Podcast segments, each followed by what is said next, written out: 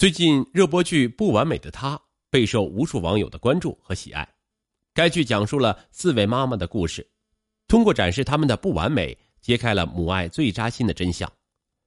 在山城重庆，也有一位不完美的妈妈，她就是邹小荣。邹小荣曾像大多数农民工一样，过着平淡安稳的生活。然而，当唯一的儿子不幸罹患尿毒症后，为了筹齐儿子的换肾的钱，年过半百的他竟变身拼命三娘，没日没夜的送外卖，一跃成为重庆有名的女外卖送单王，也成了儿子眼里不完美的妈妈。二零一二年六月的一天，在医院的重症监护室门口，守候了大半天的邹小荣，没等到探视儿子的时间，却等来了儿子的第三张病危通知书和他最怕听到的话。抱歉，我们尽力了，您儿子醒来的概率几乎为零。邹小荣肝肠寸断，哭求医生：“求你们再想办法救救我儿子，他才二十岁呀。”时年四十四岁的邹小荣和丈夫周明红来自重庆市中县农村，为给独生子周家提供更好的生活，夫妻俩常年在上海打工，将儿子托付给奶奶照顾。二零一零年，周家考上大学后，邹小荣高兴的告诉丈夫：“咱俩再打几年工啊，等儿子毕业成家了，咱也回家带孙子去。”哈哈，要得要得。美好憧憬中，夫妻俩满心欢喜。然而，灾难正悄无声息的逼近这个家庭。二零一二年二月，正在上海一家工厂上班的邹小荣突然接到丈夫的电话：“儿子得尿毒症了。”你快回来！什么？尿毒症？邹小荣瞬间双腿一软，瘫坐在地。看到这一幕，好心的老板立马给邹小荣买了一张机票，从上海到重庆要飞三个小时的行程，邹小荣却感觉像飞了一个世纪一样。与此同时，因患者太多，医院没有床位，在周明红表弟的一再帮忙下，周家才得以住进了医院。赶到医院后。见昔日帅气的周家脸色苍白，脖子上插着透析管，邹小荣的天空顿时坍塌。他紧攥着儿子的手，泪涕横流，千言万语汇成两个字儿：“儿啊！”目睹母亲的绝望和无助，懂事的周家硬挤出一丝笑容，安慰他说：“妈，你别太担心，现在医学发达，尿毒症可以治好的。”真的吗？是不是真的？邹小荣如同抓住了救命稻草，见父子俩都点头了，他不加思索的撂下了一句话：“那咱砸锅卖铁也要治好。”随后，邹小荣找到医生了解儿子的病情，医生称，唯一能救周家的办法就是换肾，而且越快越好。邹小荣当即提出要给儿子捐肾，周明红也和他一起去做了配型。遗憾的是，两人都不符合给儿子捐肾的条件。无奈之下，他们在重庆、四川多家医院排号，希望早点给儿子找到合适的肾源。得知换肾费用要三十多万元，身为装修水电工的周明红夜以继日的干活。一个多月后，周家出院，因医生叮嘱他需要带药回家，每天在自建的无菌房里做腹透。邹小荣专门学习了相关操作方法。让他感动的是，为方便周家治疗，家住重庆的表妹主动腾出一套房子给他们住。不久，邹小荣买了一辆电动车，做起了送报纸的工作。每天凌晨三点出门，早上七点回家，月工资两三千元。想着这活不影响照顾儿子，邹小荣干得很认真。只是邹小荣夫妻的积蓄和赚钱的速度远敌不过儿子治病的花销。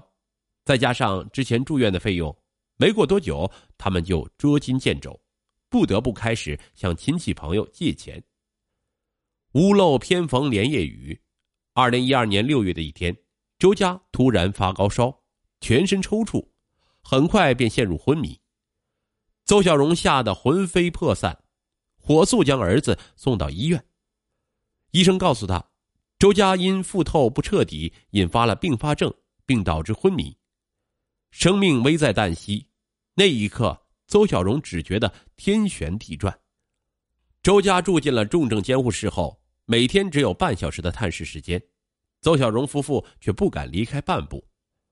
第一次探视时，见儿子一动不动的躺在那里，又红又肿的手脚被绑在床边，浑身上下插满了管子，夫妻俩忍不住的抱头痛哭。接下来的一周里，周家一直昏迷，一天内医生下了三次病危通知，并告诉邹小荣，周家醒来的概率几乎为零，目前是靠呼吸机和营养液维持生命，也就是一开始的一幕。邹小荣心碎欲裂，多年来他一直在外打工，都没好好陪他。一想到儿子的人生才刚开始，他怎么也不愿意接受这一切。每天利用难得的半小时，哭着求儿子醒来，给他按摩肿胀的手脚，儿子却没有丝毫反应。得知周家的情况，老家的奶奶痛不欲生，想让孙子回家见自己最后一面。邹小荣含泪答应了老人。临行前，邹小荣回到出租房收拾衣物时，心中悲苦的他打开手机，播放儿子之前录的歌。儿子声情并茂，歌声嘹亮，自己今后还能听到亲爱的儿子亲口唱歌吗？邹小荣不禁失声痛哭。也许是亲情的力量实在伟大，周家到家后，当一家人都围着他呼唤时，他的眼皮突然动了一下。邹小荣惊喜万分，立马把儿子送回了大平医院。在医生们的奋力抢救下，邹小荣捡回了儿子的命。妈，我又活活过来了。当周家睁开眼睛，虚弱的说出这句话时，邹小荣泪如泉涌。向来性格温柔的他抱着儿子，眼里涌现出从未有过的坚强。他心中暗暗的发誓，一定要拼命赚钱。早日给儿子换肾。因为这次并发症，周家开始隔一天就在医院做血透。刚开始，邹小荣坐轻轨乘公交陪儿子前往，后来为省钱就改成骑电动车。渐渐的，周家身体好转些后，他不忍妈妈劳累，选择自己前往。此时，因周家一个月的费用就要三千多元，之前住院又欠下了债务。无奈之下，邹小荣夫妻卖掉了唯一的房子还债。二零一五年九月的一天，邹小荣偶然听熟人说，当外卖骑手时间自由，还赚得多，就托熟人帮忙介绍。周家却不同意。妈，送外卖是体力活一般都是二十多岁的年轻人干的，你都四十七岁了，别去吃这份苦了。周明红也劝他。是啊，我还没见过女人送外卖，你还是听儿子的吧。邹小荣知道丈夫和儿子担心自己受累，可当前最重要的是挣钱给儿子换肾，于是他拿出当家做主的女主人风范，以不容商量的口吻说：“别人能干，我也可以。”见他主意已定，周明红父子既心疼又无奈，只能默默支持他。几天后。邹小荣去饿了么应聘重庆市龙头寺片区的骑手，谁知同来应聘的几个年轻人低声笑他：“都这么老了，还来跟我们抢工作，有没有搞错？”邹小荣听了很不服气，但为了顺利应聘，他只当没听见。不想面试的领导也告诉他：“重庆女骑手很少，我们片区更是没有你这个年龄段的。”邹小荣明白领导的意思。他忍痛说出自己要挣钱给儿子换肾的事儿，领导被他对儿子的爱感动了，破格录用了他。刚开始，邹小荣不熟悉道路，重庆的路线又很复杂，有几次为赶时间，他甚至摔破了胳膊和膝盖。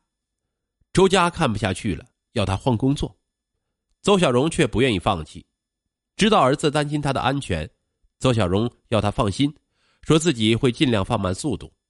没想到如此一来，他送单经常超时，一些不理解的客户因此给了他差评。一次，一位客户的小区实行封闭管理，邹小荣只能打电话请他下来取，客户却一口拒绝，还威胁他：“我点外卖都是送上门的，你是不是想我投诉你啊？”无奈，邹小荣只好请小区物管给客户送去外卖。谁料，即使这样，客户还是给了他差评。回家后，邹小荣想想还是觉得很委屈，她想说出来，又怕丈夫和儿子担心她，最后还是自己默默承受了这一切。一天早上，她洗脚时忍不住的叫了一声，丈夫这才发现她脚底起了很多泡。得知因好多小区都不让电动车进，邹小荣要走路送单进去，有时还得爬多层楼梯。周明红心疼的说：“老婆，你要不就换份工作吧。”邹小荣却不同意，为了给儿子换肾，再不适应我也要适应。听他这么说，周明红的眼圈也红了。